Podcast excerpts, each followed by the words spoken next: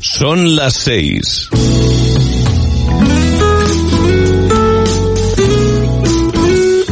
Radio Las Palmas FM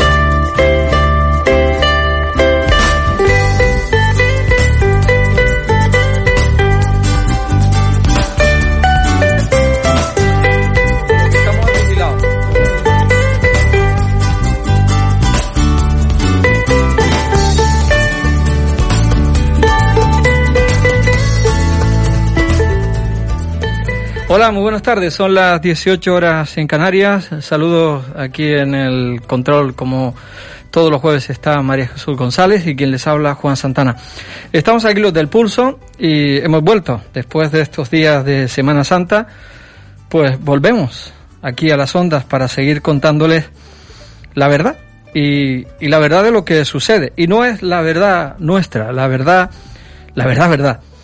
Han pasado estos días que han invitado a la reflexión y yo no he podido dejar de, reflexionar, se lo digo de verdad. Y me pregunto, ¿por qué los periódicos de Canarias no cuentan todas las cosas que pasan en Canarias? Todas. ¿Por qué algunas personas o personalidades no se mencionan en determinados medios de comunicación? ¿Será por miedo? ¿Será porque puede más el poderoso y caballero don Dinero que la verdad? ¿Será que para los eh, periódicos de Canarias y también un nutrido grupo de medios de comunicación no importan las noticias? Eh, Carl Bernstein, eh, periodista que junto a su compañero sacó a la luz aquel escándalo del Watergate, dijo que el objetivo del periodista es buscar y publicar la mejor versión obtenible de la verdad. ¿Será que los medios de comunicación de Canarias buscan publicar la mejor versión de la verdad? ¿Y puede la verdad tener varias versiones? Yo creo que la verdad no tiene versiones. La verdad no tiene dos caras, solo una. Y si no se cuenta esa verdad, se está engañando a los ciudadanos. En estos momentos, en esta pandemia, no nos están contando la verdad. Y por lo tanto tienen engañados a todos los ciudadanos. Nos engañan a todos. Así que yo prefiero seguir aquí, a pesar de las denuncias, a pesar de las llamadas, a pesar de los anónimos, yo prefiero seguir contando la verdad. Y no una versión de la verdad, sino la verdad. Y hoy volvemos a hablar de un personaje cuyo devenir judicial solo contamos aquí, porque no lo veo ni lo oigo en otro sitio. Y con eso no me quiero apuntar ningún tanto. Me gustaría que muchos medios hablaran de esto que hablamos aquí, de este personaje que al menos invita, eh, nosotros hemos invitado a venir y a seguir viniendo aquí a contar la verdad. Y hasta ahora no ha considerado oportuno contarla el personaje que tiene más de un asunto judicial. Imagino que ustedes vayan sabiendo por dónde vamos. Pendiente, pero ha presumido de colaborar con la justicia, colaborar con la justicia. Es irónico que esto lo diga alguien al que la justicia ha sentado en el banquillo para responder a múltiples presuntos delitos contra la hacienda pública. Alguien al que le piden más de 60 años de prisión. Ya van sabiendo de qué se trata. Y también le piden varios cientos de, eh, cientos de millones de euros. Alguien al, al que le han pedido que afiance 50 millones de euros y dice que no tiene dinero, después de defraudarlos, Hacienda y vivir con lujo, vivir con mucho lujo. Pues sí, están acertados. Hablamos del presidente de nuestra querida Unión Deportiva Las Palmas, de Miguel Ángel Ramírez. La semana pasada supimos de una nueva querella, una nueva querella de la Fiscalía por nuevos delitos fiscales.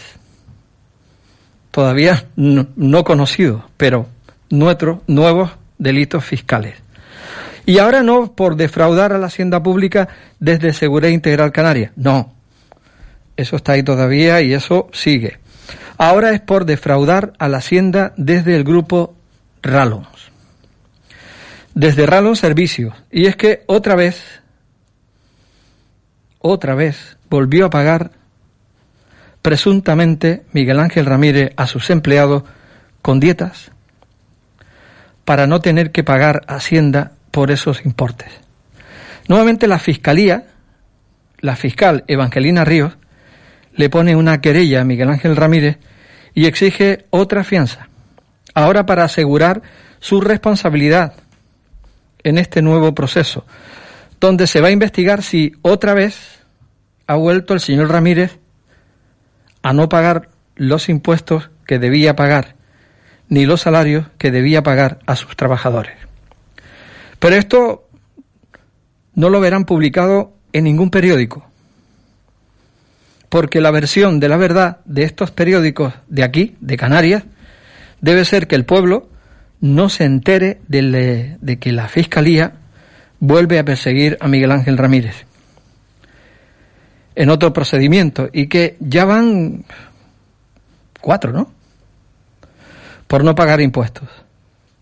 Desde luego, no sé si el tiempo que tendrá que pasar en prisión una persona que presuntamente cometa tantos delitos contra la hacienda pública, si solo por los presuntamente cometidos en Seguridad Integral Canaria le piden más de 70 años de prisión, si los nuevos delitos investigados llegan a demostrarse, no sé cuántas vidas tendrá que vivir el señor Ramírez para cumplir con la justicia. Con esa justicia con la que tanto le gusta colaborar, por cierto, que la fiscal se queja en esta nueva querella de que Rallon no le haya facilitado los documentos que le han pedido sobre el pago de las dietas a sus trabajadores se ve que ya se ha cansado el señor Ramírez de colaborar con la justicia. Resulta irónico que las personas que más presumen de luchar contra la corrupción, las que más presumen de colaborar con la justicia, tengan tantos asuntos pendientes con ella. ¿No les parece? Recordamos, porque aquí hay que recordarlo, que poco antes de Semana Santa, la señora Victoria Rosell, y su chico, Carlos Sosa, obtenían una sentencia express dictada en menos de 12 horas por el juzgado de lo social, por lo que se desestimaba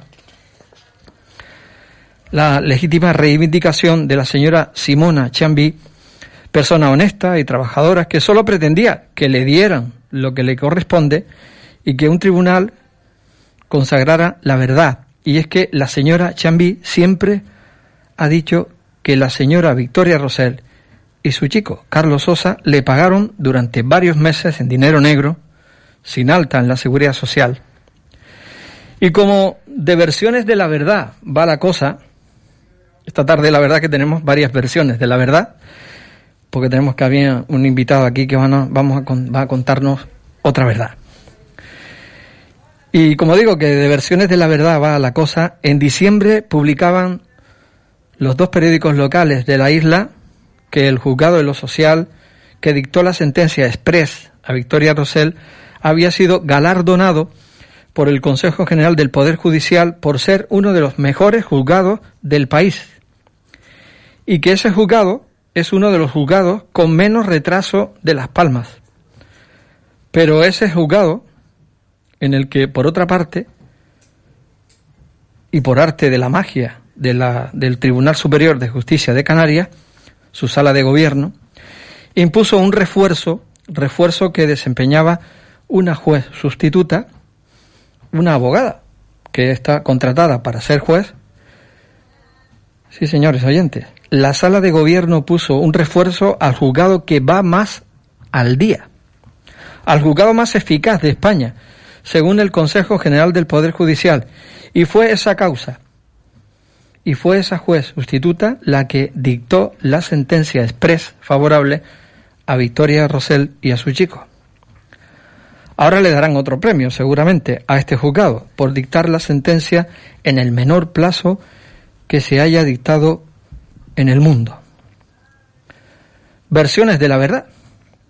Y es curioso porque se demandaba a Carlos Sosa por no dar de alta en la seguridad social a, Simona Chambí. Entre otras cosas por no pagar a la seguridad social. Y es que y esa, esta es una novedad. Esta es una novedad. Y es que parece ser que eso de no pagar a la seguridad social solo es cosa de. Solo no, solo no es cosa de Miguel Ángel Ramírez, presuntamente, sino también de Carlos Sosa Báez, presuntamente. Y aquí viene la novedad. Este programa ha podido saber, ver y tener aquí delante un contrato en el que Carlos Sosa Báez contrata a una periodista supuestamente minusválida, dejando así de pagar las cuotas a la seguridad social y disfrutando de los beneficios que hay por contratar a personas minusválidas. Son cosas y beneficios que otorga la ley. Y esto en principio puede ser resultar no solo inofensivo o inocente o incluso un gesto de favor de personas con minusvalía por parte de Carlos Sosa. Resulta ser que un día, ¿cómo diría yo? Eh, eh, esto podría ser un engaño. Resulta que esa periodista a la que contrató Carlos Sosa no es minusválida. ¿No? Pero el contrato que Carlos eh, Sosa le hizo dice y dijo que sí era minusválida. Tenemos aquí el contrato. Tenemos nóminas e incluso el finiquito. Pero hoy no vamos a dar tantos detalles de este descubrimiento. Lo dejaremos para, para más adelante. Tenemos muchos detalles de esa verdad. Simplemente es curioso que la persona demandada, entre otras cosas, por saltarse las normas de la seguridad social, resulta que contrata a una periodista como minusválida sin serlo. Qué mal es eso, ¿verdad? Debe ser un tópico disfórico. ¿No, Carlos? Claro que igual el periodista ignora lo que sea disforia. Un día se lo explicamos, si le parece vamos, en una tarde se lo, lo ponemos al día. Y también le podemos explicar la diferencia entre la actitud y la aptitud, ¿verdad? Pero eso está muy mal. Eso está muy mal. La pareja de la delegada del gobierno del Ministerio de la Igualdad, feminista, progresista, que tanto dice defender igualdad, las mujeres, pues resulta que su chico contrató a una mujer como minusválida sin serlo. Y les tengo que decir una cosa, no pasará mucho tiempo, dentro de poco, hablaremos con esa periodista aquí, en este programa, y nos dará más detalles, lógicamente. En fin, seguro que alguien tiene otras versiones de la verdad, pero aquí le contamos la verdad, sin versiones, con toda la dureza y crudeza. Y es la verdad que pica, la que duele, y la que vamos a seguir contando. Y esa verdad la vamos a seguir contando aquí con una persona que está en el, estudio. Vamos a hablar ahora y tenemos como invitado a un señor que se llama Nelson Machín Viera. Vamos a hablar de, sobre todo, un libro que ha escrito que se llama La Cruz de Cuba. Dos caras, dos caras de la silla. Pero eso será ahora, después de, de estos consejos publicitarios que María nos va a poner. Escuchas El Pulso con Juan Santana.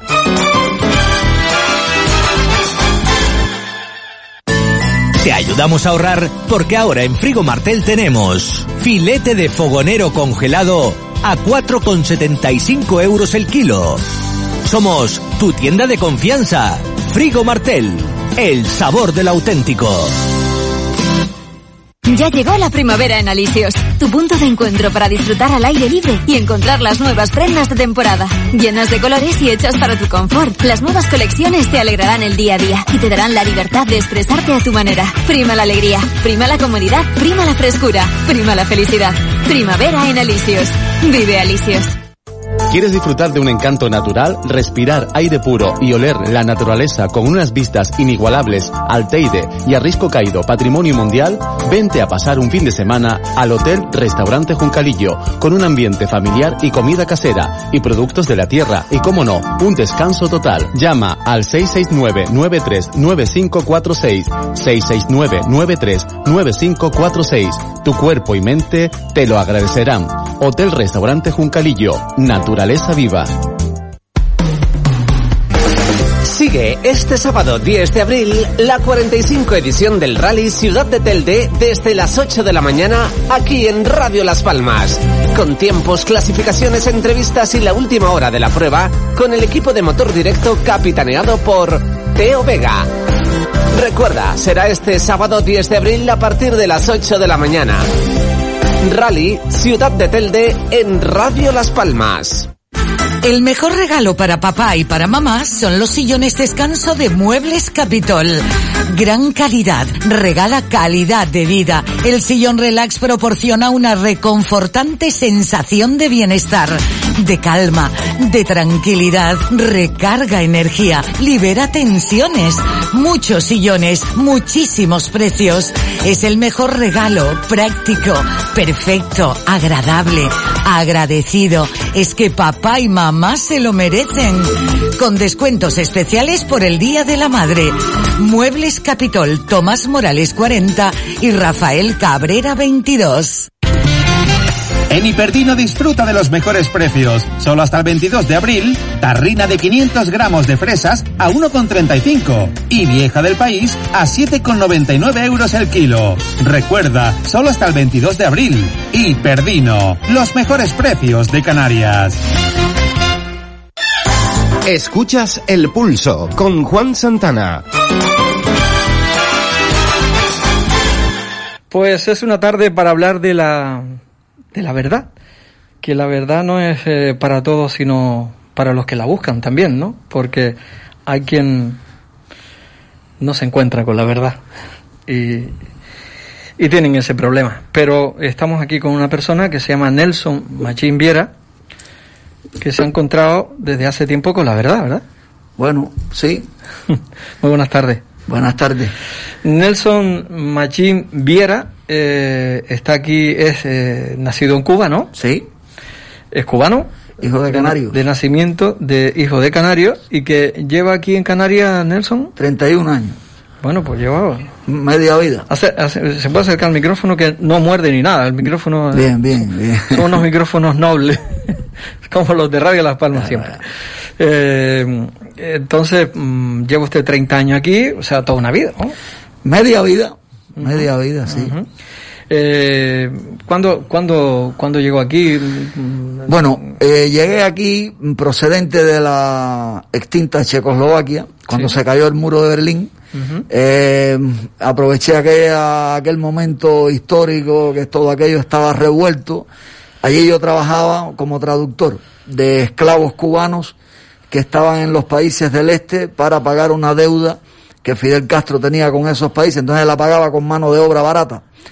Y en el momento en que se cae el muro de Berlín, pues un amigo que vive bastante cerca de aquí, de donde estamos, eh, hizo la gestión con mi familia canaria y me mandaron un dinero mm, y bueno, con unos eslovacos, pasé la frontera hasta llegué pegado a Italia, allí eh, el arquitecto que, que me llevó el dinero me lo entregó y ya con eso pues me las arreglé para escapar de allí y llegar a Canarias. eh, fue complicado.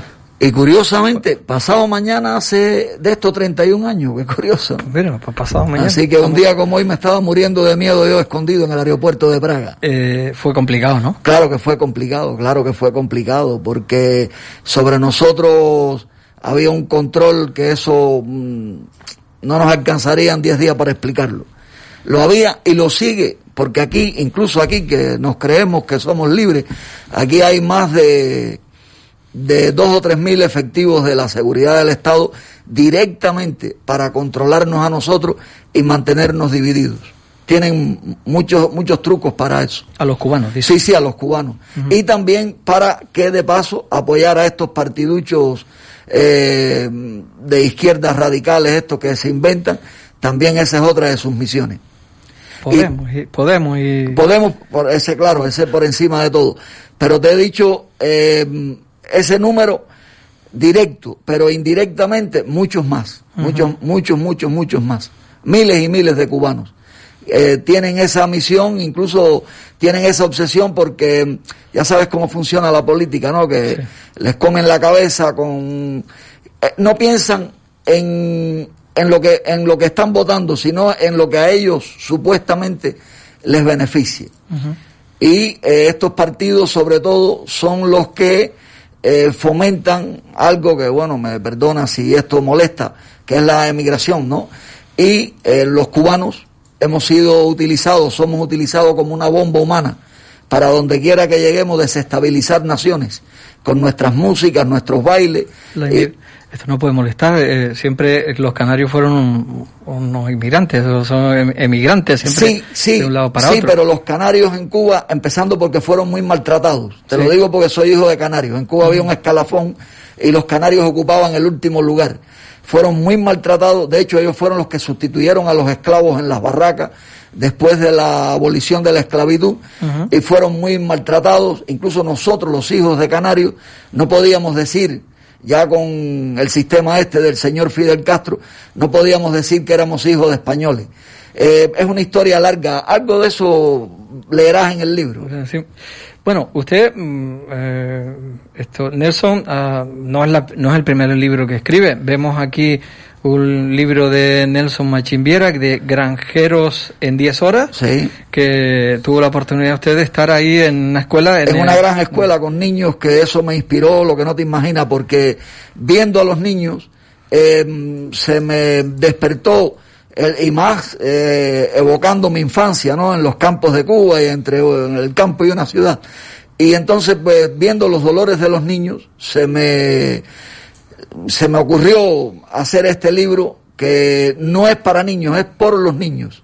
Uh -huh. y, y, bueno, pues lógicamente soy como una madre de mis libros y no te voy a decir que son feos.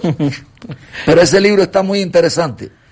Bueno, nos ha dejado aquí los tres libros para, para que nosotros cuando tengamos tiempo, que tenemos de vez en cuando, pues los, los leemos y así tendremos más conocimiento. Estamos hablando con, con Nelson Machimbiera, el denso. ¿Por qué el denso? Nah, eso fue un apodo que me pusieron cuando era militar por la, por la forma de, de hablar, de explicar las cosas, ¿no? Y, y sobre todo de escribirlas. Que mm, a veces aglomero aglomero mucho sobre el tema, y entonces fue un apodo, y, y bueno, pues me lo dicen muchos amigos y, y por eso pues lo dejé ahí. Pues eh, nació en Cienfuegos, en Cuba, 1959. Tiene usted ahora pues 60... Voy a, voy a coger los 62 en octubre. ¿Ya la han llamado para vacunar? Por mi madre te lo juro que cuando venía subiendo las escaleras me, me llegó el mensaje y si quieres te lo muestro. No, no, no. no. sí. Bueno, pues, pues, se lo digo porque está usted en el... En el, en el Subiendo las escaleras para llegar aquí a la emisora, me llegó un mensaje del Negrín. Para que mañana... Para que mañana a las 3 de la tarde esté allí. Bien, de acuerdo. No pasa nada, yo fui el día 25 y aquí estoy. No, sí. no tengo ningún pelo verde ni tengo nada... Bueno, ya... Vamos a ver, de todas maneras, hablando de vacunación... A nosotros en Cuba nos vacunaban cuando éramos niños sin contar con nuestros padres. Ajá. Nos ponían tres o cuatro vacunas al año. Llegaban a la escuela un montón de enfermeras Cataclán. y con la misma aguja nos vacunaban y por eso eh, nosotros somos producto de un experimento. Yo no tengo de eso la menor duda. Y entonces ahora que se ha creado todo el lío este con la vacuna, pues caí en que aquello seguramente tenía alguna eh, algún objetivo, uh -huh. porque nosotros eh, somos propiedad del clan Rockefeller, los cubanos, somos uh -huh. propiedad desde el año 33 directamente del clan Rockefeller, que fueron los que patrocinaron, por decir de alguna manera, la revolución cubana. Bueno, vamos a, a seguir porque... Entiendo que usted se va a vacunar, que no va a tener... Sí, sí, sí, iré. Está, está, preocupado, ya está... No. Ya, además, está ya... Eh, no. no sé, ya, ya está acostumbrado. Eh, sí, también, también, bueno, y luego el servicio militar también nos vacunaban mucho porque nos utilizaban para, para guerras por selvas africanas y todo eso. Y entonces, pues, eh, a veces nos, una vez 21 uh -huh. vacunas en la espalda en el mismo momento. Bueno, pues estamos hablando con Nelson Machín Viera, ahora hablamos de, del libro Estrella del que vamos a hablar hoy, que, que pues, ha sido primer premio de curso internacional de poesía, El mundo lleva alas, eh, 2017, ha sido un madrino de guerra, como nos ha dicho, profesor de historia, eh, traductor de en Checoslovaquia, chef, eh, guajiro, eh, un ciudadano del mundo, ¿usted? He pateado mucho, la verdad que sí. La vida ha sido bonita, pero también eh, complicada. Ha habido de todo en, en la vida. Eh, no sé, soy destinista y a veces pienso que me tocó, pero otras veces creo que me lo busqué, ¿sabes? Pero, pero no me arrepiento, sobre todo por los mensajes que puedo transmitir en los libros, que de no haberlo, de haber estado cerrado en una oficina no hubiera vivido todo lo que he vivido para poder narrarlo. Pues Nelson, también tiene otro libro que se llama Sombras en la, en la tinta. Ese es un tinta. poemario, ese es un poemario porque a veces soy romántico. Uh -huh, muy bien. Eh, estos, estos, estos libros es, es la segunda edición, o sea sí, que sí. Se, se, agotó la primera. Sí. sí. Eh, estos libros los podemos adquirir en cualquier sitio. Sí, hay en varias librerías en la isla están. Y este no, ese, este que tienes ahora en la mano, dos caras de la CIA, ese no lo quiere nadie. En las librerías les da miedo tenerlo. Ahora, ahora, ahora contamos por qué. ¿Ya? Esto, el libro dice que la cruz, eh, el, el, el, título, el título del libro, La cruz de Cuba, dos caras de la CIA. El agente Alex, ahora nos explica quién era el agente Alex, o 141, y el hombre Misión, apagar a Cuba e iluminar a la Florida. ¿Qué nos tiene usted que contar de este libro? Bueno, el agente Alex es Fidel Castro, el seudónimo de él era Alex. Alex. Y 141 también porque fue el cubano 141 captado por la CIA. Y Batista, el nombre de Batista entre esta agencia era el hombre. Y eh, la misión de ellos, como bien digo ahí, era apagar a Cuba, es decir, hundir a Cuba en la miseria, que eh, esto tiene su explicación porque eh, supuestamente Fidel Castro le hizo una guerra a Batista, pero no fue tal guerra, fue una coreografía eh, inventada mmm, en los Estados Unidos, patrocinada allí, para que Fidel llegara al poder por medio de la guerra. Como caudillo, lo presentaron primero en el año 53, aunque mañana eh, no sabría decir cuántos años hacen desde hoy al año 48, porque soy bastante torpe para contar, pero en el año 48, en el, el 9 de abril, es que Fidel entró en la historia del mundo en lo que se llama el Bogotazo, en Colombia. Bo que, Bogotazo. El Bogotazo, uh -huh. sí.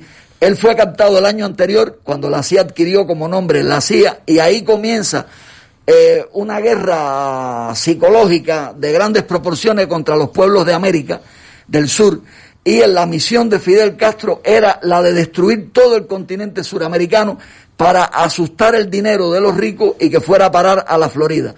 Por eso la Florida es el lugar del mundo que más dinero hace, eh, descontando el narcotráfico y la pornografía. La Florida es el lugar del mundo que más, y está hecho gracias a los cubanos, porque la Florida en el año 59 solo tenía Miami y algunas casitas en la costa, que la Florida es inmensa, era una ciénaga de serpientes y caimanes, y los cubanos, cuando Fidel los apretó en Cuba y empezaron a ir para allá, fueron creciendo allí y con todas las dificultades que había para salir de Cuba, pero salían.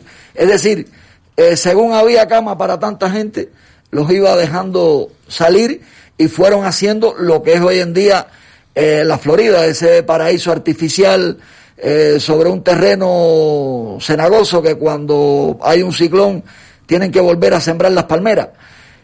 Y todo eso ha sido hecho con el dolor de los cubanos. La otra misión que teníamos, los cubanos, era servir como ejército no alineado del eh, clan Rockefeller para meternos en guerras, por ejemplo, en África, en Angola, donde quiera que hubiera petróleo, los cubanos éramos los que íbamos, pero a proteger los pozos eh, petroleros. Son temas que ya te digo, por eso el libro tiene 500 páginas, porque es un tema que hay que desgranarlo con mucho cuidado y ofreciendo pruebas, porque es un tema muy crudo cuando tú le dices a alguien que Fidel era un agente de la CIA, pues eso parece la mayor de las mentiras, pero claro, si eh, no iba a decirlo él, porque esta gente, de lo que eufemísticamente se conoce como nuevo orden mundial, esta gente no comete errores. Nosotros tenemos que buscarle sus errores. Y Fidel fue uno de, de sus mejores agentes, cumplió con su objetivo, destrozó a Cuba completamente,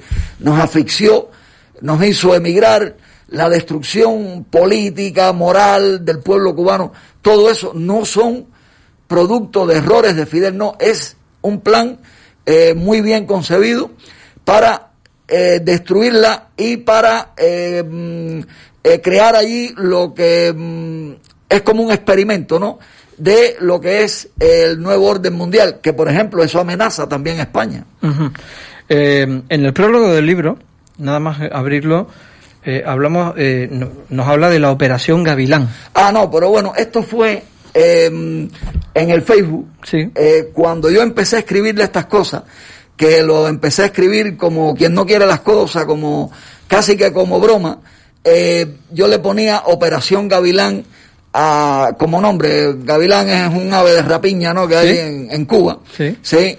Y porque también hay otra operación que se llama Operación Cóndor, mm, que fue por allá abajo, por el continente suramericano. Y entonces esto fue así y esta chica que escribe el prólogo, pues fue cuando... Son los eh, comienzos de...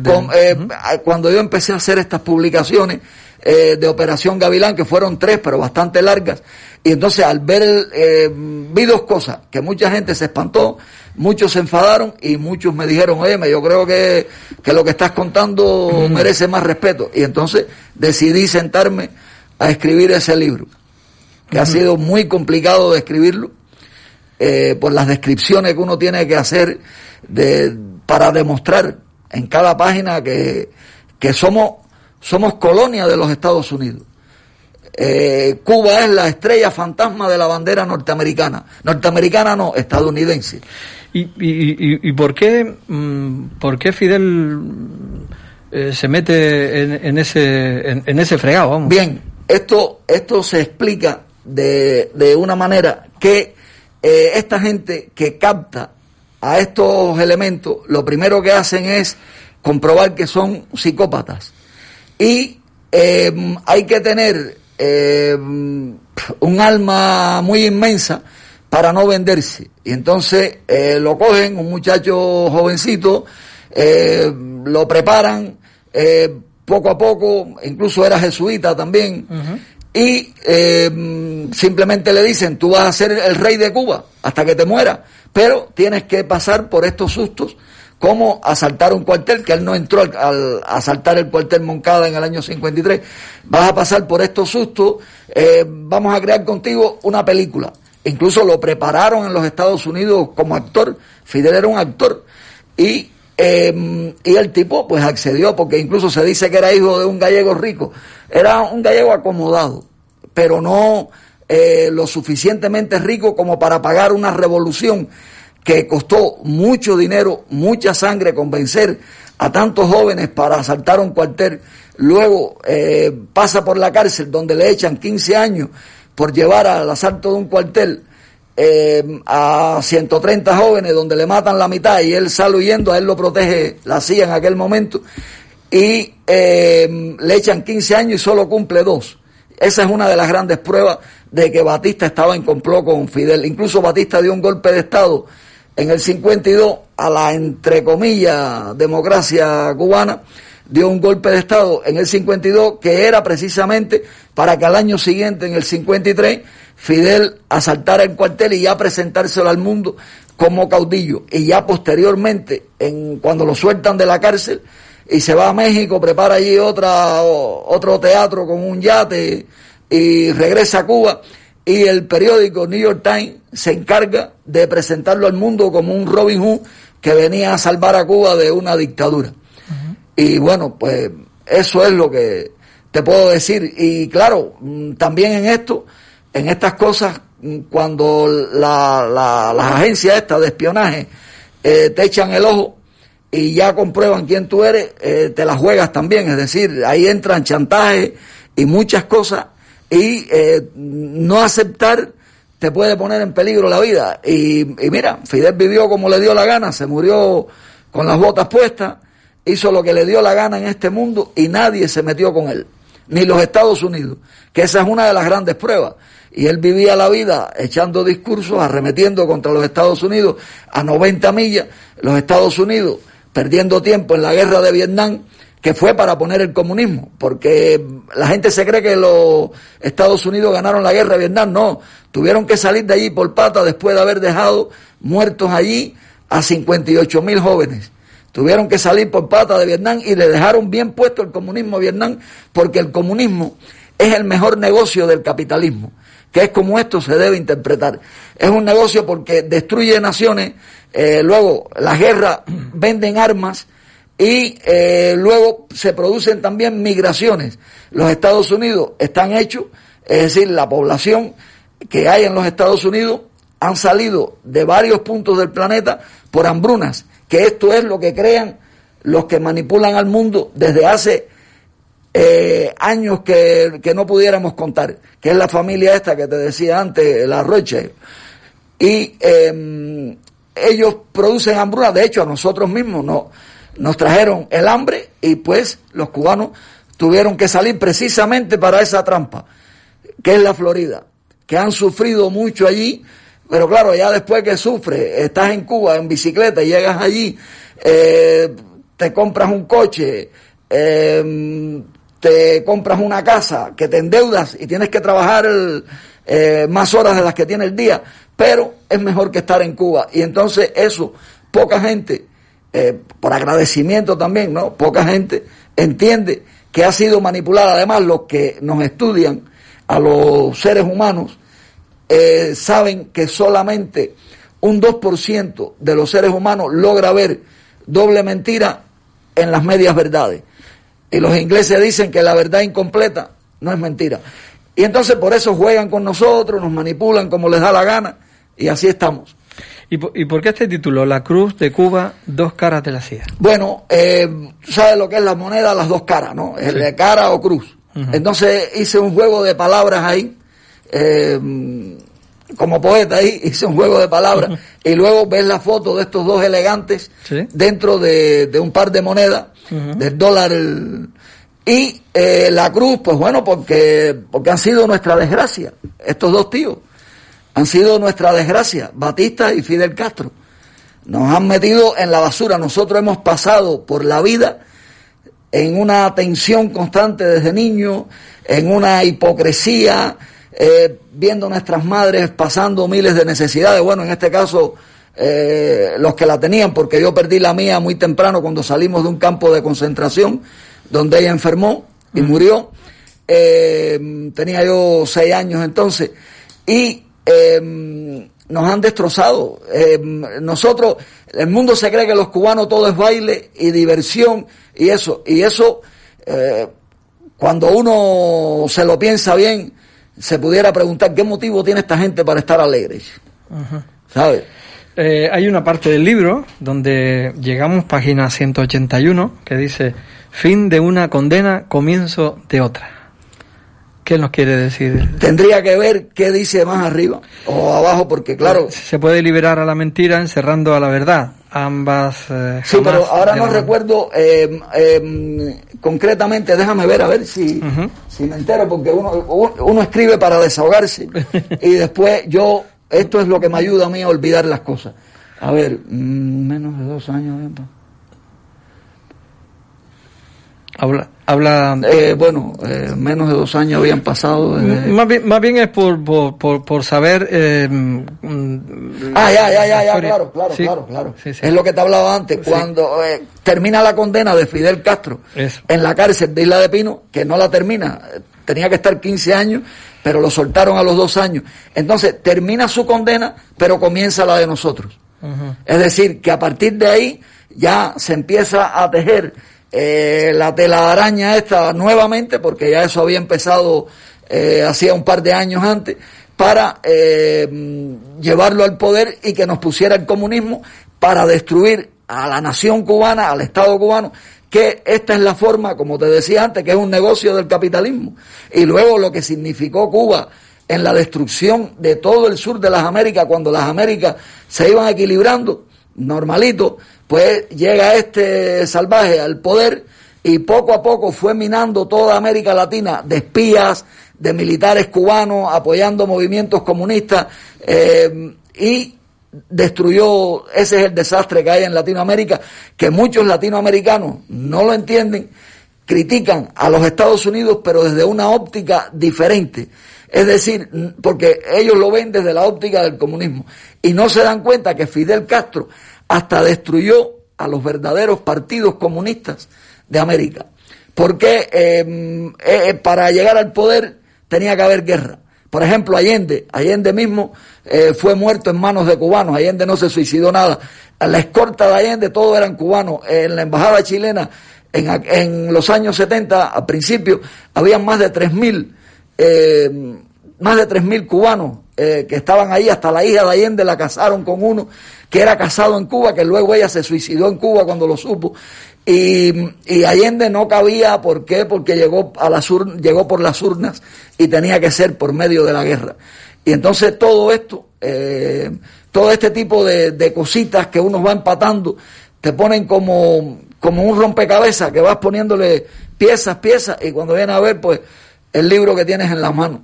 Bueno, leemos algo que, que pone en el libro que se llama Gille Duarte. Gille Duarte, Sí. ¿de quién se trata? Gille Duarte, bueno, eh, este era un señor de, de la zona donde yo, donde yo vivo. Y, y bueno, pues me dedicó esas palabras y, y las coloqué ahí. Que se la digo ahora, dice, ahora entiendo interrogantes tenidas por mi padre, que fue un guajiro, lector. Me duele que no pueda leer este libro. Se siente, se siente al leerlo algo fantástico. Nos lleva al Escambray. Ahora no, no, no, sé lo que Es la región central montañosa del, de Cuba.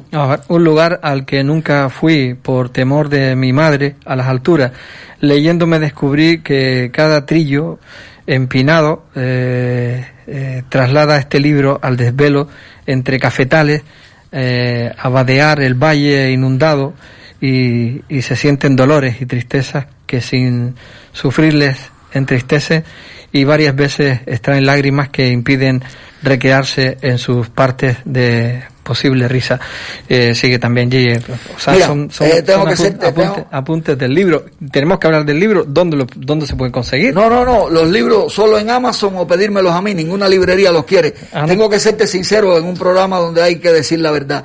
Eh, quien escribe eso Sí. es la hija de este señor, Ajá. que es una, una escritora cubana que leyó el libro, de las primeras personas en leer el libro, y ella pone ahí el nombre de su padre.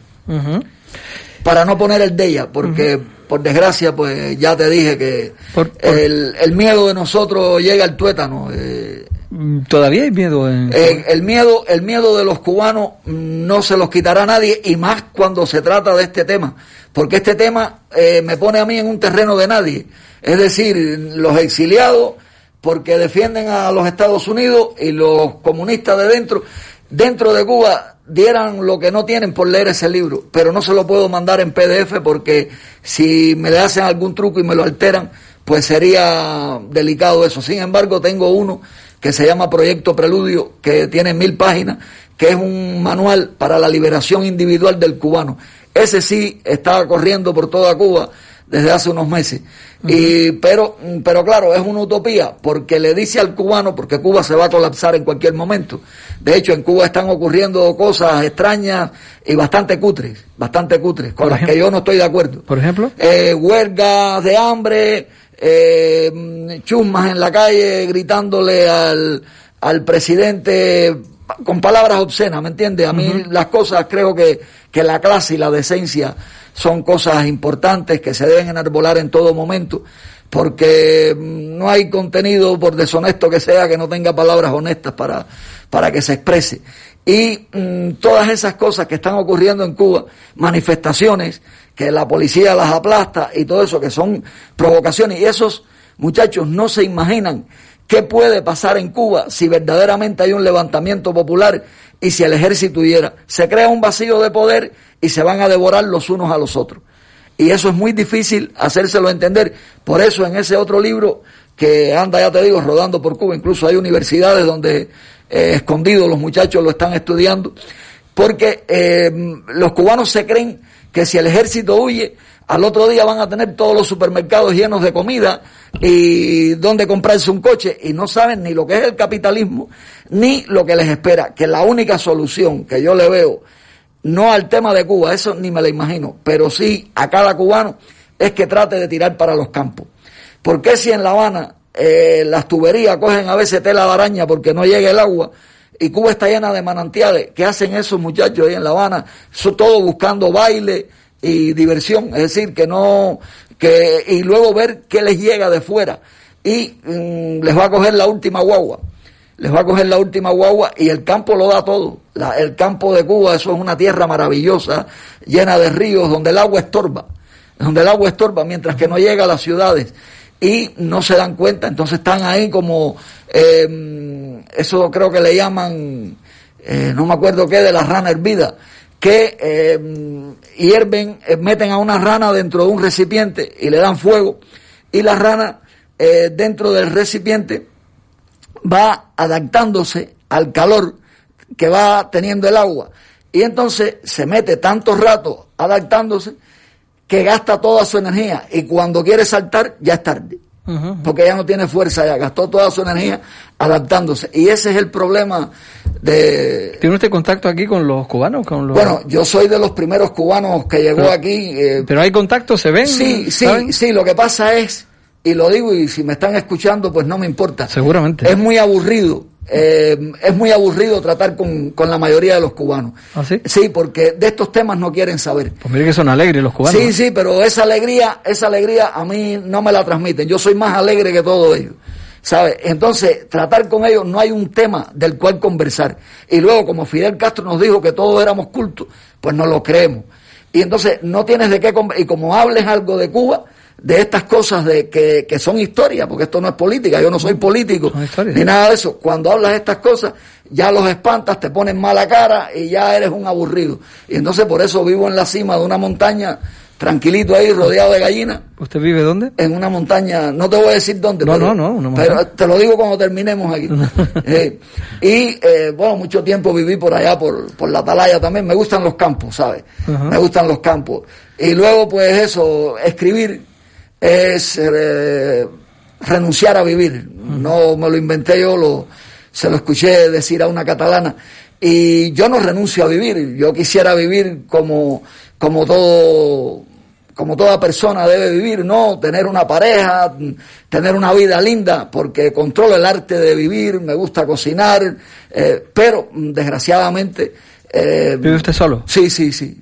Solo. Eh. Bueno, igual le conseguimos una pareja aquí hablando ahora mismo, ¿no? eh, ah, bueno, mira, no estaría mal, pero pero el listón está muy alto, ¿eh? Sí, sí, sí, soy soy bastante no, no soy exigente, chicos, pero pero soy muy cuidadoso con eso. Soy muy cuidadoso porque vengo dicen que un pesimista es un optimista, ¿cómo es? Un optimista con experiencia.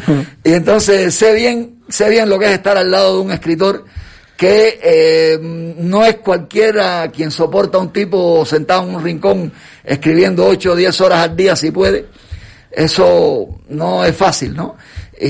incluso mayoritariamente vivo de cocinar en fiestas privadas, gente que, que viene a comer conmigo y llegamos siempre a algún arreglo, e incluso eh, quedan cordialmente invitados cuando quiera una comida buena. Muchas gracias. Y, eh, em, Nelson, ¿cómo se pueden hacer con este libro? Porque yo igual, yo creo que la gente tiene miedo de, poner esto del libro ahí en, las librerías. En un escaparate. No. no. sé por qué, porque... Te digo por qué. Tienen miedo porque em, desgraciadamente hay mucha gente en Canarias que todavía cree en Fidel Castro. Y entonces la, gente, y curiosamente la gente que más lee es la gente de izquierda, que yo no creo en la izquierda, la izquierda es un negocio del capitalismo. Em, ¿Qué pasa? Que la gente, al ver el libro, eh, los que tienen la librería, ¿no? Les da miedo. Se ve, este libro es una bomba, me pueden romper la vidriera o me pueden crear un, o pierden clientela. Pierden clientela de gente que se ofende, oye, ¿cómo vas a tener este libro aquí? Ya no vengo más aquí. Pero dígame cómo lo pueden ah, conseguir, que, que, se me va el tiempo. El que quiera, eh, mi nombre, ahí lo tiene, Nelson Machín Viera, que me localice, que yo se lo llevo. ¿En, eh, ¿en Facebook? En, en, el Facebook, sí. Y yo se lo llevo a quien lo quiera. Y luego también está en Amazon, que, que es más fácil todavía. Incluso en Amazon tiene una, la tercera edición que le incluí un capítulo muy importante. Sí, sí, ese fue un descubrimiento que hice haciendo un análisis de las guerras cabalistas, que son las del nuevo orden mundial, y vamos, es escalofriante lo que cuento ahí, que hasta España está dominada por esa gente. Pues dentro de poco usted me llama y me lo y me cuenta todo eh, ese seguimiento, para hacerle seguimiento. Yo espero que mucha gente le llame para que hacerse con este libro que es muy interesante, sobre todo para los cubanos, para que sepan la historia, ¿no? Eh, ah, sí, sería bueno, sería bueno, ¿no? Y para que lo manden para Cuba, porque en Cuba está la gente desesperada por ese libro. Pero es increíble la cantidad de mensajes que me llegan todos los días rogándome que les mande el PDF, porque yo en el Facebook publico muchas cosas sobre este tema. Es como una, no es una obsesión, pero sí una seguidilla, ¿no? Porque eh, decía Aristóteles que si no sabes cómo se hizo un nudo, no lo puedes desatar. Y yo narro ahí cómo se hizo el nudo de la revolución cubana. Pasarlo y entrarlo en Cuba es un poco difícil. Yo cuando fui casi me desnudan y... no, pero bueno, los cubanos siempre se las ingenian, como si lo tienen que meter dentro de una calabaza. ¿sabes?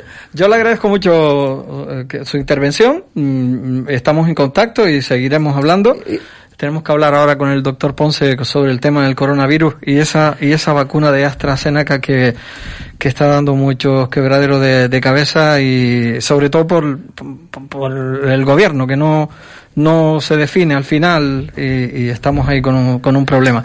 Le agradezco mucho que esté aquí. Y... y yo también te lo agradezco porque es de tu parte un acto de valor.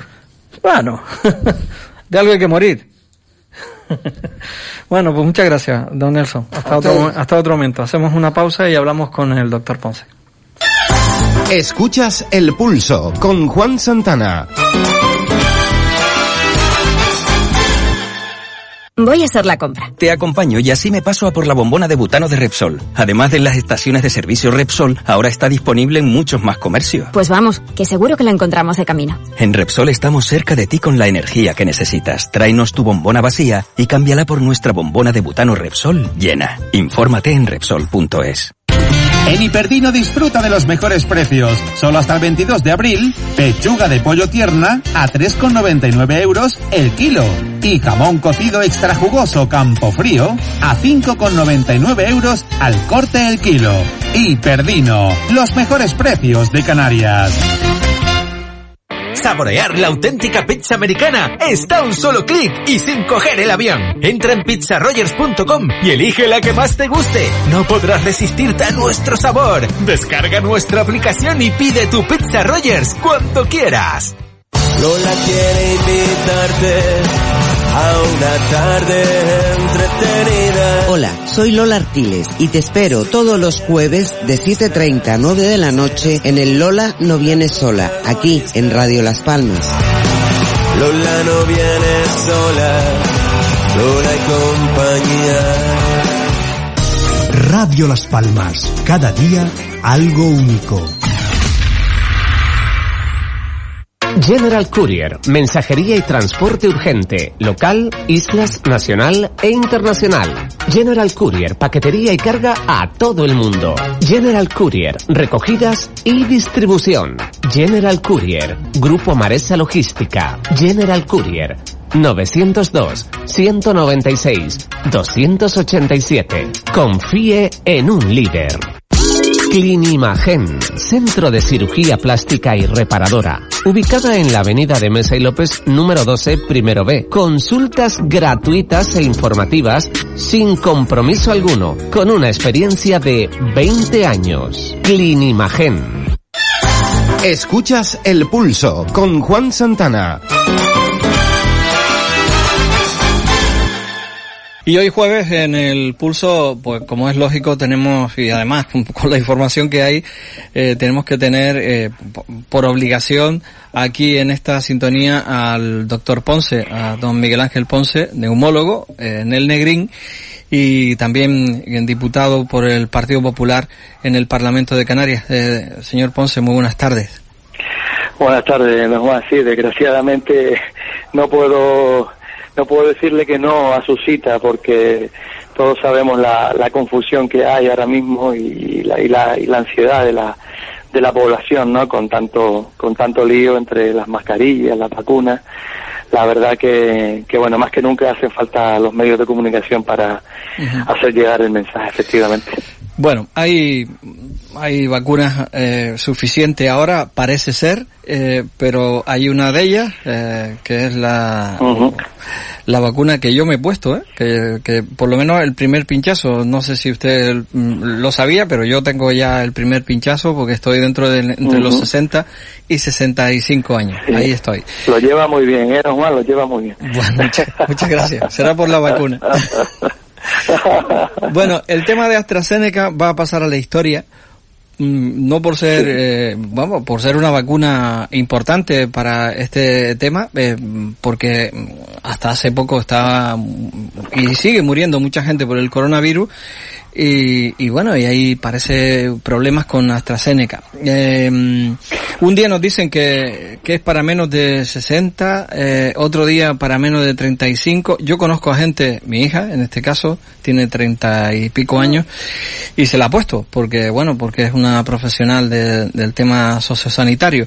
Eh, y ahora nos dicen que la segunda dosis eh, a lo mejor no la, no nos la ponen porque eh, no sé por qué sinceramente. ¿Usted me puede explicar? Porque hay mucha gente seguramente también escuchándonos que, que, tienen ese tema ahora mismo. Si tenían miedo con la vacuna, ahora pues no, se puede imaginar, ¿eh? ¿eh? Es inexplicable, ¿no, Juan? Es inexplicable. Yo de verdad que, mmm, claro, yo si hago crítica, pues dirán que es porque estoy en el Partido Popular, pero de verdad que le hablo como, como médico, como sanitario, es el sentir de, de, de todos los profesionales de la salud, es decir, la política informativa, la manera en la que se están transmitiendo los mensajes a la población es nefasta, nefasta. Es decir, no se puede hacer peor. Es decir, no es normal que la ministra de Sanidad salga anoche, a las 10 de la noche, diciendo que la vacuna de Astra ahora deja de ser utilizada eh, por debajo de los 60 años eh, al final se va a poder vacunar entre los 60 y los 65, pues han elegido 60 como podrían haber elegido 55, porque de hecho los datos de las trombosis, las rarísimas trombosis que se han producido con la vacuna de Astra, eran, no hay ningún paciente por encima de 55 años, pero bueno, eligieron 60, no me pregunte por qué. Pero lo peor no es eso, lo peor es que encima cuando le preguntan en la rueda de prensa qué hacen las, las personas como usted, don Juan, que está vacunado de la primera, le dice, pues no lo sé, ya veremos, lo estamos analizando y, y ya le diremos. Es decir, no se puede salir en una rueda de prensa con una pandemia mm, dando la información a, a, la mitad. Es como lo que ocurrió la semana pasada con las mascarillas en las playas, ¿no? Es decir, que sale un BOE diciendo que hay que ponerse la mascarilla hasta para ir a bañarse eh, con el agua eh, eh, o, tomando el sol, cuando todos sabemos que eso es completamente imposible, ¿no? Es decir, de verdad, es decir, no se puede mm, hacer peor. Y esto, ¿sabe lo que está generando, don Juan? Incertidumbre, ansiedad y además que los antivacunas cojan fuerza. Porque esto no es normal. Es decir, la política informativa mm, mm, no puede ser. Es decir, la Agencia eh, Europea del Medicamento tiene que tomar eh, las riendas de todo esto y tiene que unificar criterios. No podemos estar improvisando todos los días. Eh, yo, si me lo permite, don Juan, mm, me gustaría explicar un poco de qué va esto de la vacuna pero no me quiero enrollar mucho, ¿no? Porque porque quiero que la gente, eh, a ver si puedo conseguirlo, entienda. Somos todo oídos. está ocurriendo. Todo oídos, doctor. Bien, vamos a ver. La vacuna de Astra se aprueba por la agencia europea, es una vacuna tipo adenovirus, no es RNA como la de Pfizer y la de Moderna. La de Janssen, que ya está aprobada y no está comercializada, pero va a salir, también es como la de Astra, son las dos de adenovirus, es decir, hay dos de adenovirus y dos de RNA, ¿vale? Se aprueba y el único problema que tenía la vacuna de Astra cuando se aprobó era que los datos que teníamos, que eran buenos, de niveles de anticuerpos del 70 al 80% contra el, contra el COVID, eh, mm, teníamos datos que eran de pacientes con edades no superiores a los 60 años. Es decir, salió al mercado con la restricción de menores de 60 años porque no teníamos, porque no se había estudiado por encima de esa edad. Es decir, dadas las prisas, dada la necesidad de hacer estudios rápidos por la premura de la pandemia, salió con esa indicación. Bien, se ha estado vacunando a 20 millones de europeos aproximadamente, 20 millones. Y se han descrito aproximadamente, aproximadamente unos 70 casos sobre 20 millones de trombosis eh, en, cerebrales, venosos cerebrales, y algunas en, la zona abdominal, en el cerebro y en el abdomen, de las cuales han habido creo que nueve muertes directamente relacionadas, porque han habido muchos casos que han salido en prensa, como aquella profesora, no sé si recuerda, que no era directamente relacionado. Es decir, no podemos pensar que porque nos pongamos la vacuna, la muerte sea por la vacuna puede ser que de la casualidad de que uno se ponga la vacuna y le coja un coche mañana. Bien, vale. Entonces, a partir de ahí hemos ido analizando todos esos casos, es decir, que no llegan a más de dos casos, dos casos por millón de habitantes. Fíjese lo que estamos hablando. Es un efecto no raro, rarísimo. Y que parece que en las investigaciones que hemos estado observando es un efecto que se parece mucho al de otro fármaco que está comercializado, que se usa muchísimo en los hospitales, que es la heparina.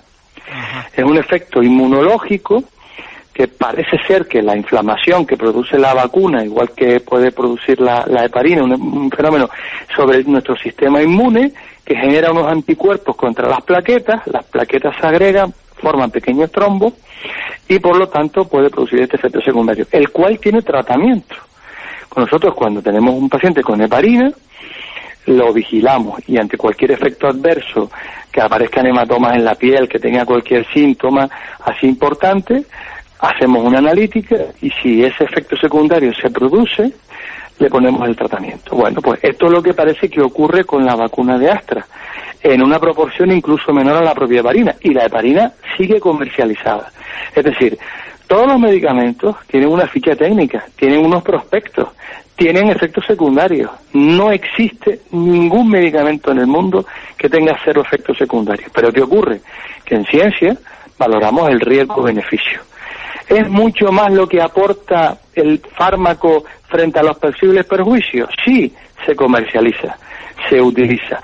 ¿Es mucho peor los efectos secundarios en cuanto a frecuencia que el beneficio? Se retira.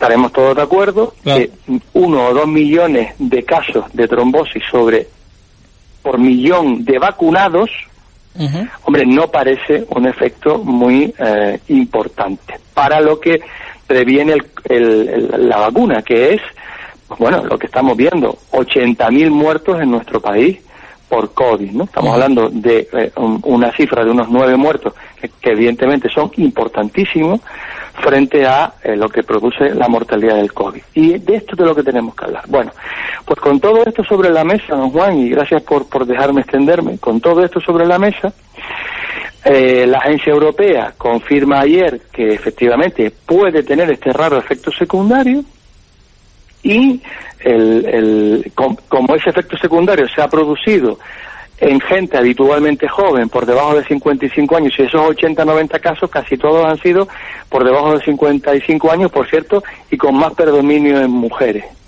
Pero claro, la pregunta que nos hacemos los científicos es la siguiente. Si la vacuna de Astra donde se utilizaba era en menores de 60 años y no se utilizaba por encima de 60 años, lo normal es que los efectos secundarios aparezcan en los vacunados. Si tú no vacunas a los mayores de 60 años, ¿cómo puedes saber que no se producen esos pacientes? Primera pregunta que me hago. Y en segundo lugar, eh, eh, teniendo en cuenta la rareza del efecto secundario y lo importante que es la vacunación eh, en estos momentos frente al COVID, que estamos ya en cuarta oleada, es prudente mm, suspender la vacunación en vez de a lo mejor alertar a la población y decirle, oiga, mire, si después de ponerse la vacuna le aparece una cefalea intensa o dolor abdominal, tener unos circuitos preparados en nuestra sanidad para inmediatamente atender al paciente y ver si tiene ese rarísimo efecto secundario. ¿No sería mejor eso? Pues esas son las dos preguntas que yo me hago. Y la tercera es la segunda dosis. Oiga, vamos a dejar ahora a la gente sin segunda dosis. ¿Le vamos a cambiar la vacuna a otro tipo cuando eso hay, no hay evidencia de que eso pueda ser útil? Pues todo esto tenía que haber estado ya respondiendo inmediatamente nuestras autoridades sanitarias, porque es lo que la gente quiere saber.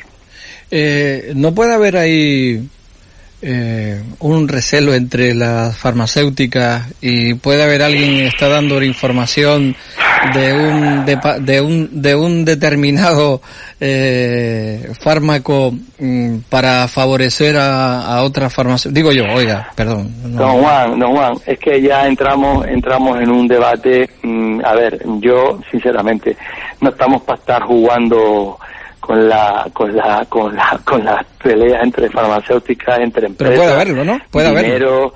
Hombre, eh, eh, a ver, lo que sí lo que sí que es real y esto sí que es una reflexión que tenemos que hacer es que si algo se ha demostrado en nuestro país es lo pobres que somos en investigación.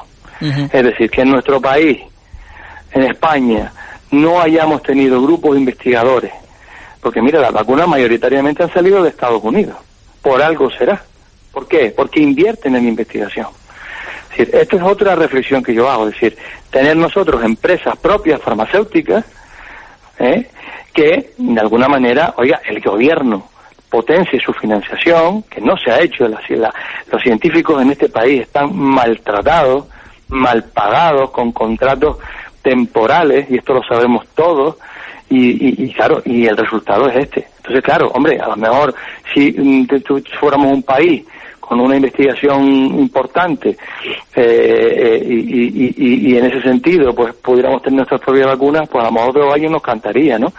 O también es llamativo porque Israel se ha vacunado un montón de gente mm, frente a otros países, ¿no? Claro, ahí la geopolítica, la economía, todo puede influir, don Juan, yo no digo que no, pero lo que no es normal es que Europa entera, que, que, que es Europa entera, ¿eh? estemos, estemos descoordinados, la información sea tan mala, los países estén haciendo cada uno un poco lo que le viene en gana, hasta mm, eh, un lander de Alemania es una cosa, luego mm, Francia hace otra, Reino Unido dice otra cosa, bueno, Reino Unido ya no está en Europa, aquí en España una comunidad de repente suspende, eh, es decir, mm, si estamos en Europa, queremos que las vacunas haya equidad con las vacunas y yo en eso estoy de acuerdo, porque no podemos entrar en una guerra de países ricos y pobres, porque entonces morirían los pobres por no tener acceso a la vacuna.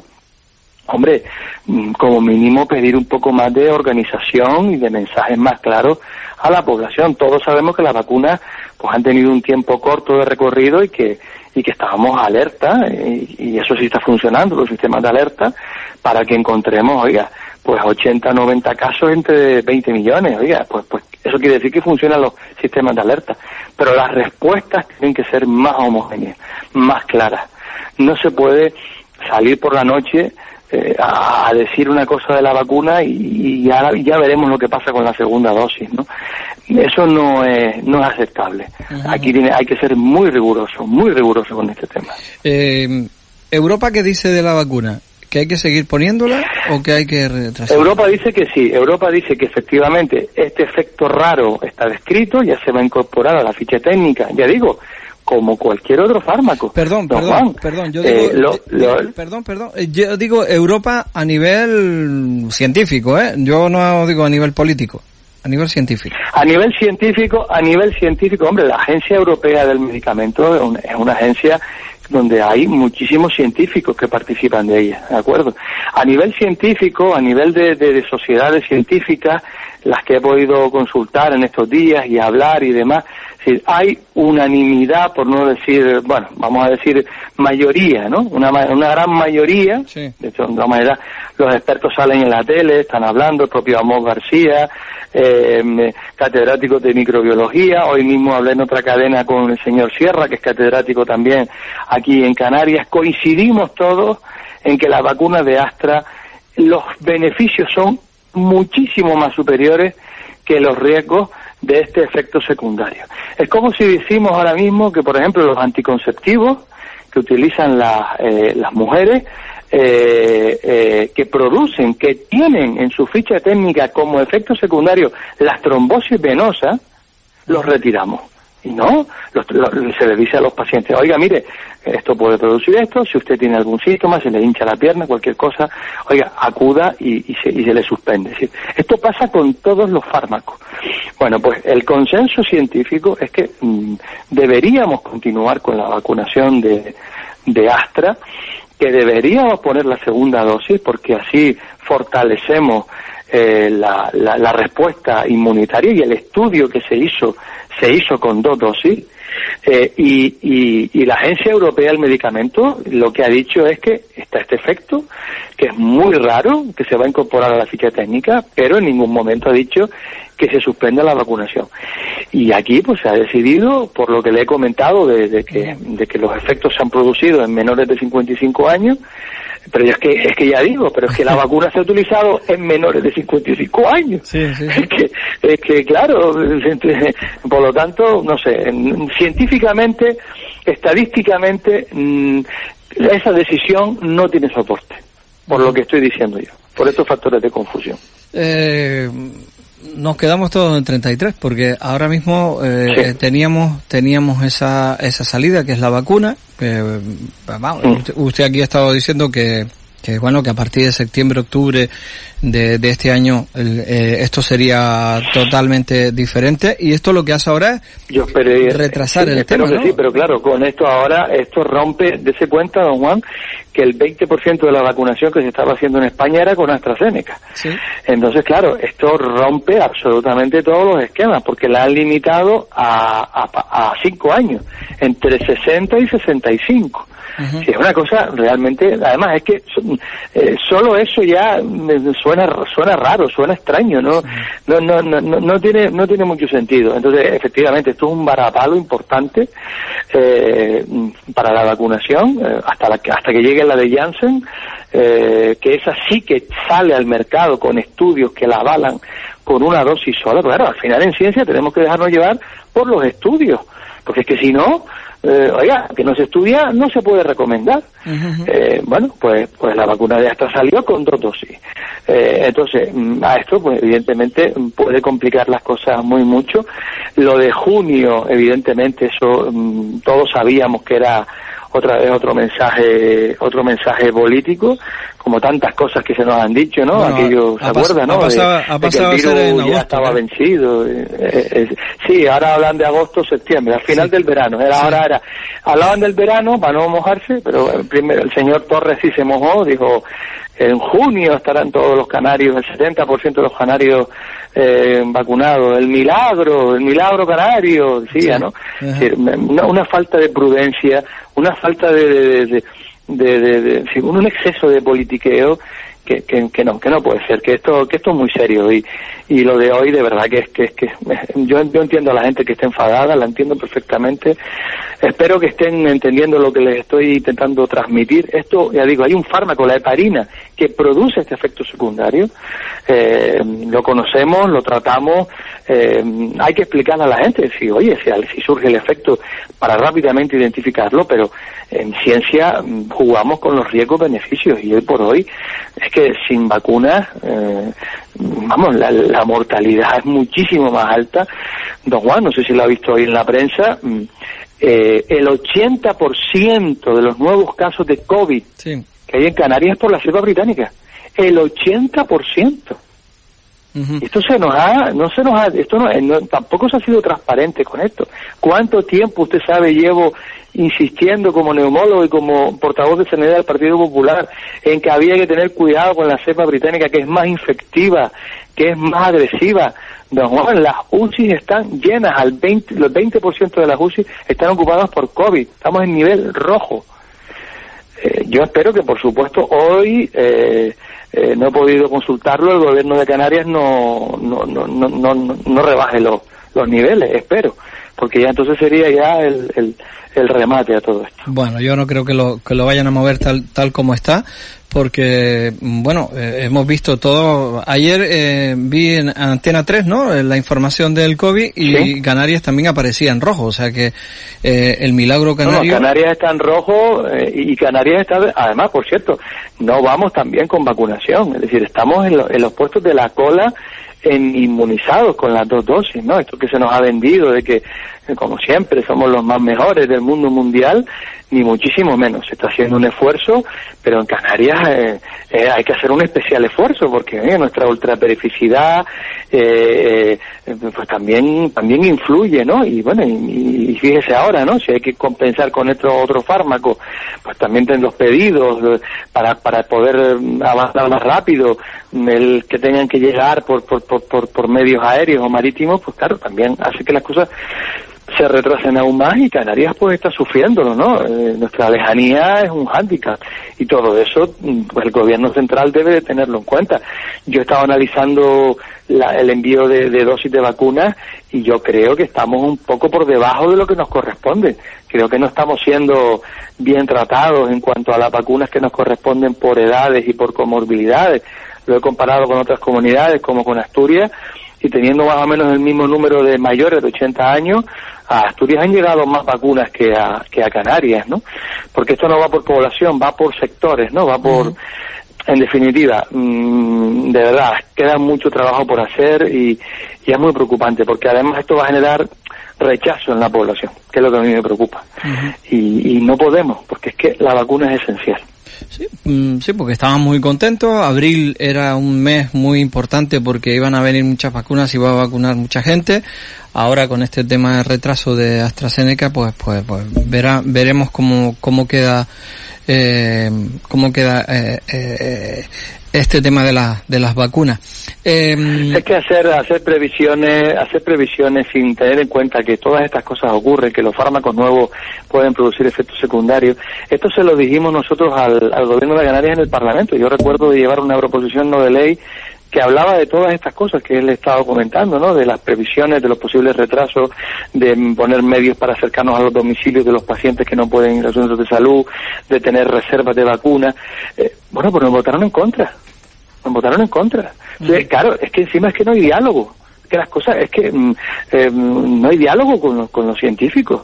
Decir, ¿quién asesora a la ministra de Sanidad para esto de, yo es que de verdad no, lo puedo entender cuando la comunidad científica está diciendo que, que, esto no científicamente y estadísticamente no tiene ningún esta mañana oía yo en la en la cadena Cope en Herrera en Cope al presidente de la Asociación Española de Flebología diciendo pues esto que, que, era que era un disparate que que, que no que, que suspender la vacuna y limitarla de esta manera con estos datos no tiene ningún sentido científico y estadístico no entonces de verdad entonces es que no si es que no que no quieren escuchar o que es que no no están organizados o, o esto se le va de las manos ahora ya quitan el estado de alarma así sin más y dentro de un mes no sé son tantas cosas que no sé.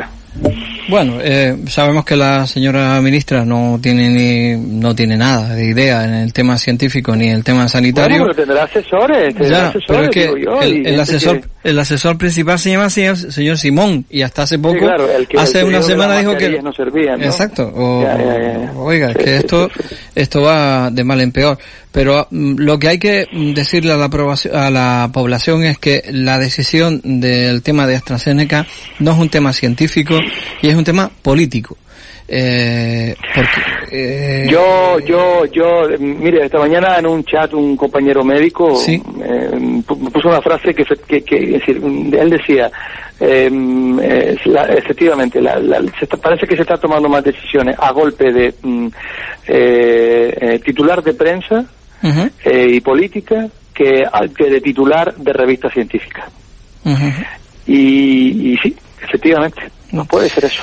Puede Pero, pero usted es médico, Es decir, mm, usted es médico, usted es científico y, y, y ¿qué le decimos a la gente que está ahí esperando a ver y bueno, ¿y qué hago? Yo, ¿Y, y ahora qué? yo lo que le diría a la gente, yo mire, yo he visto muchos pacientes vacunados con la vacuna de Astra, usted mismo, don Juan. Sí, a mí no me ha pasado nada. Más ¿eh? de 15 días, supongo, ¿no? Han Sí. pasado más de 15 días de la, de la Día vacuna. 25 Eh, de marzo fue el día de la vacuna. Bueno, pues yo le veo, yo le veo con, no le veo, pero le oigo muy bien, como siempre. Además, además le, Eh, le puedo... dando, le- dando el callo. Nada, nada, que le puedo decir que no he tenido, todo, todo el mundo me decía que tenía, iba a tener fiebre, que me iba a doler, no me ha dolido nada, no he tenido fiebre, ni he tenido, ni, pero nada, Yo ¿eh? tengo familiares vacunados, conocidos, amigos, familiares muy directos. Eh, ¿Usted cree que si nosotros hubiéramos sabido que hubiera habido algo preocupante, mm, eh, no lo hubiéramos dicho? Mm, eh, Es que de verdad, mm, no sé, yo creo que es que, ya digo, estamos jugando a golpe de prensa, de, de titular de prensa, estamos jugando a, a, a, a, a, a sobreinformación, a, a un exceso de, de, de, de, de, de- de- de- de mensaje, de, de controlar el mensaje político, ¿no?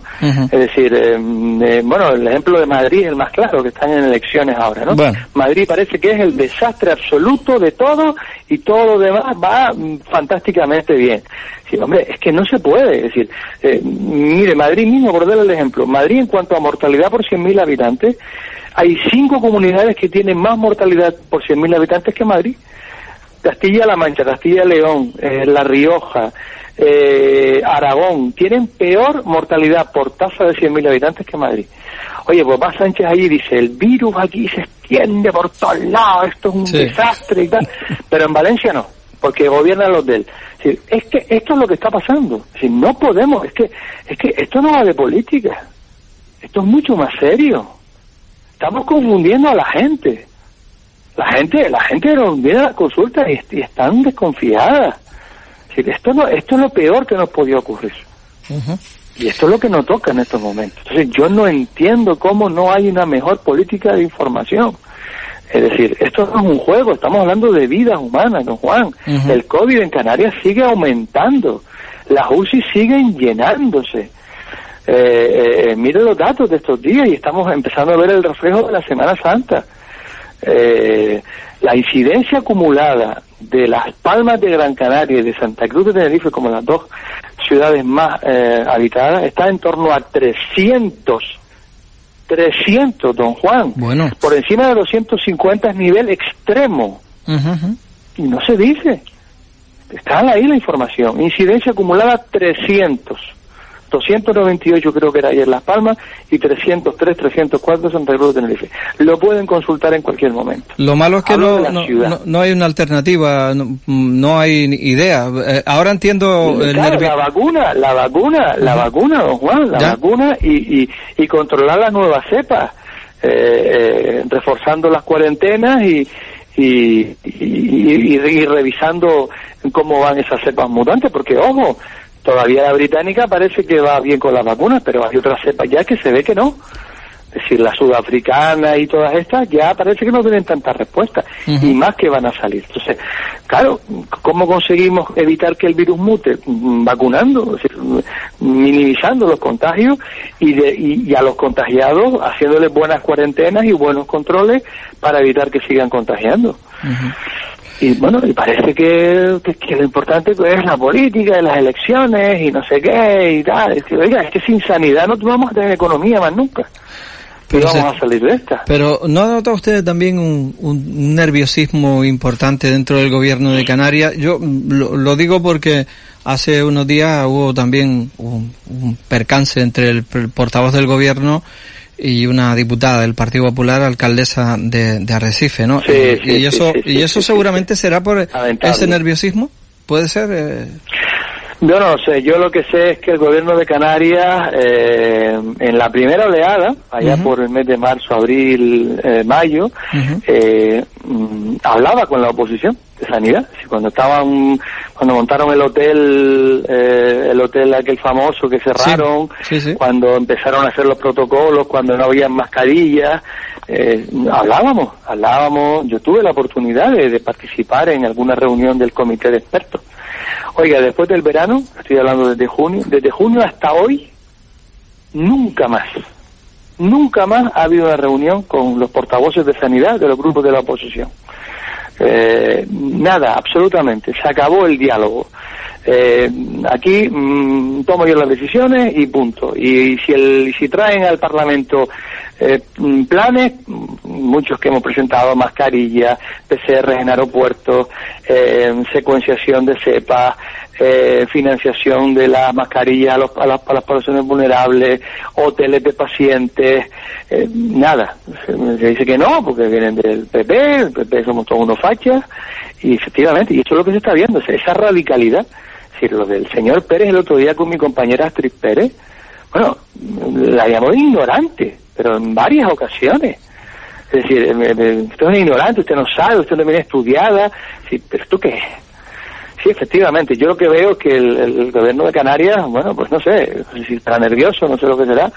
Desde luego el comportamiento del señor Pérez es totalmente reprobable. Eh, eh, mm, bueno, pues, pues mm, el que no haya diálogo, el que no haya esa, esa digamos, esa coordinación, ese hablar, ese discutir las cosas, evidentemente no, no ayuda, ¿no? Eh, no sé, mm, es un cuatripartito y, y bueno, ellos, ellos, ellos sabrán, ¿no? Pero yo he vivido situaciones perpéticas que demuestran esos nervios en el Parlamento, como que eh, llevo una propuesta al Parlamento, una proposición eh, no de ley, eh, eh, para ser aprobada y, y- y el grupo Gomero me dice que sí en el debate y luego corriendo van le dicen no, no, no, votan contra, votan contra, votan contra y después de repente me votan contra, ¿no? Pues, pues estas cosas no son normales, eso no, no, no, no es muy normal, sinceramente. Así no Que le diga, y era precisamente sobre la vacuna, era una proposición no de ley sobre la potenciación de la vacuna en Canarias, ¿no? La Asociación Socialista iba a votar a favor, me anuncia que me vota a favor, y de repente van y, y, y- y- de tapadillo y con y con la y con la, el malestar del compañero diputado porque me lo expresó así eh, pues tuvo que votar en contra pues bueno por aquello de que son un cuadripartito y y bueno y, y- son el gobierno no Es decir, bueno, de verdad que no sé esto no, no nos ayuda esto ahora mismo lo que necesitamos es diálogo consenso se nos pide que arrimemos el hombro lo arrimamos pero cuando lo arrimamos nos lo empujan no Claro, claro. Pues eh, nada, don, don Miguel Ángel Ponce, muchas gracias por estar aquí, por estar hablando y mm, bueno, ya sabemos un poco más de esta vacuna AstraZeneca. Hay mucha gente que anoche no durmió eh, eh, eh, escuchando a la señora ministra, pero en fin, eh, hay quien no ha dormido mientras ha estado de vicepresidente, quien ha estado, y ahora ya podemos dormir un poquito mejor. Eh, en fin, pero que la vacuna AstraZeneca es segura, que es seguro que hay algún problema entre las farmacéuticas, ya saben que aquí eh, una se vende más que otra y, bueno, es así, pero jugar con, con, con la vida de las personas eh, con este tema, la verdad que no. Algún día lo, lo sabremos y lo diremos porque sabe que aquí le contamos la verdad. Muchas gracias, María que se queda sin dedo, sabe que empieza 5, 4, 3, 2, 1, ya no tiene dedo y eso quiere decir que tenemos que terminar. Nosotros estaremos aquí el próximo jueves. Muchas gracias, don Miguel, por estar aquí con, con nosotros. Y el lunes, ya saben que tenemos un programa en, en radio, en el 91.1, que es Es la Verdad. Allí seguiremos contando también la verdad. Hasta el jueves, aquí en el Pulso. Gracias, María. Thank you.